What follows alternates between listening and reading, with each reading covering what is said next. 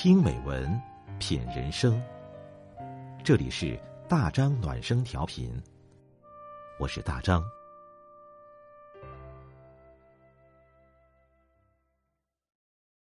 朋友你好，今天我们分享的文章是《独处是一个人的清欢》，作者杜兰君。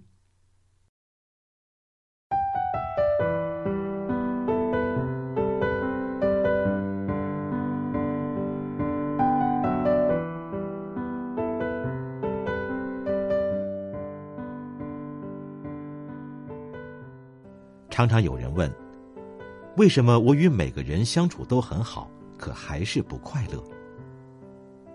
生活中不少人都在努力让自己变得合群，变得受大家欢迎，却往往忽略了最重要的：如何与自己好好相处。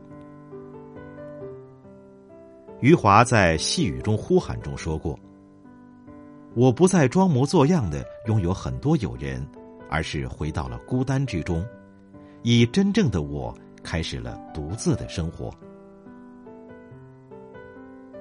独处是一种智慧的沉淀，能与自己好好相处的人，才能找到属于生命本真的那份快乐。围炉夜话中说：“滥交朋友不如终日读书。”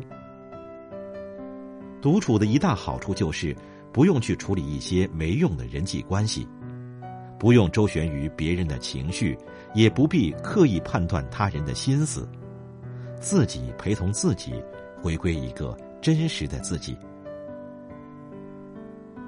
一百多年前，哲学家梭罗带着一把斧头远离尘嚣，在瓦尔登湖边建了一间小木屋，只身一人隐居了两年。两年时间里，梭罗自耕自食，朴实自然，沉浸在一个空灵飘逸的世界。他曾写道：“我愿我行我素，不愿涂脂抹粉，招摇过市，宁可或立或坐，沉思着。”后来有人问他：“你一个人住在那里，一定很孤独，很想见人吧？特别是在风雪天里。”梭罗回答说：“我为什么会感到孤独呢？至今我尚未找到能有独处那样亲切的伙伴。在独处时，我做回了自己。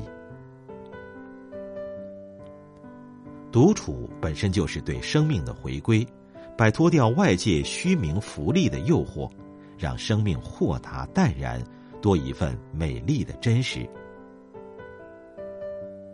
有句名言说。”只有当一个人独处的时候，他才可以完全成为他自己。人生需要独处的时刻，可以一个人安静做自己喜欢的事儿，哪怕只是单纯的放空自己，也能获得一份精神的安宁，回归心灵的本真。古人说：“君子慎独。”独处就像一把尺子。能丈量出一个人的格局与智慧。平庸的人一旦独处，只会越发寂寞和焦躁；而优秀的人懂得用独处的时间来升华自己。前段时间有个朋友状态有些低迷，整日萎靡不振，在别人的建议下，他开始跑步。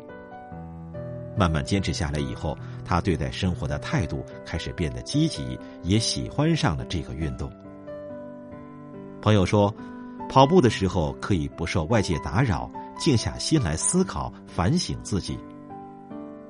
现在他喜欢上了独处，还开始尝试不同的兴趣爱好，比如练书法、看一些纪录片、学做菜等等。独处是一种静美，是一种修炼，也是一个人最好的增值期。在独处中邂逅自己的成长，在悠然中反思自己的不足，在安然里陶冶自己的情操，在沉思中沉淀自己的生命。作家蒋勋说：“寂寞会发慌，孤独则是饱满的。”孤独是生命圆满的开始。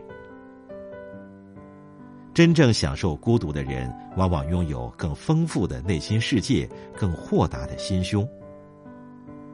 独处时虽是孤身一人，却能更自由、更轻松、更快乐。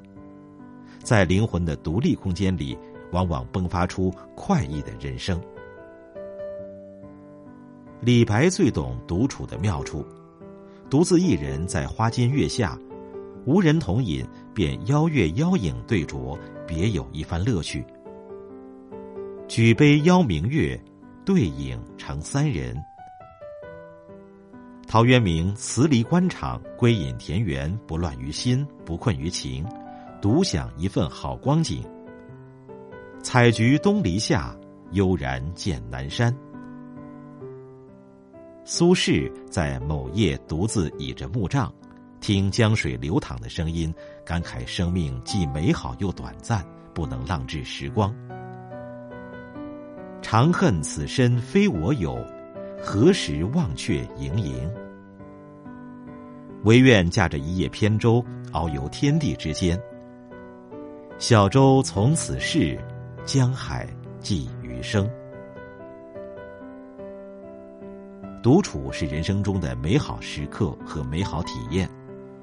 虽有些寂寞，但是寂寞中却又有一种充实。独处亦有清欢事，未必人生尽相知。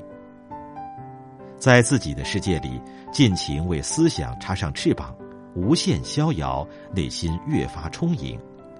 无论现实怎样不堪，也可在自己的世界，享受一个人的清欢。周国平说。人生最好的境界是丰富的安静。我想，这样的境界，唯有独处时才能抵达。独处是一个人的清欢。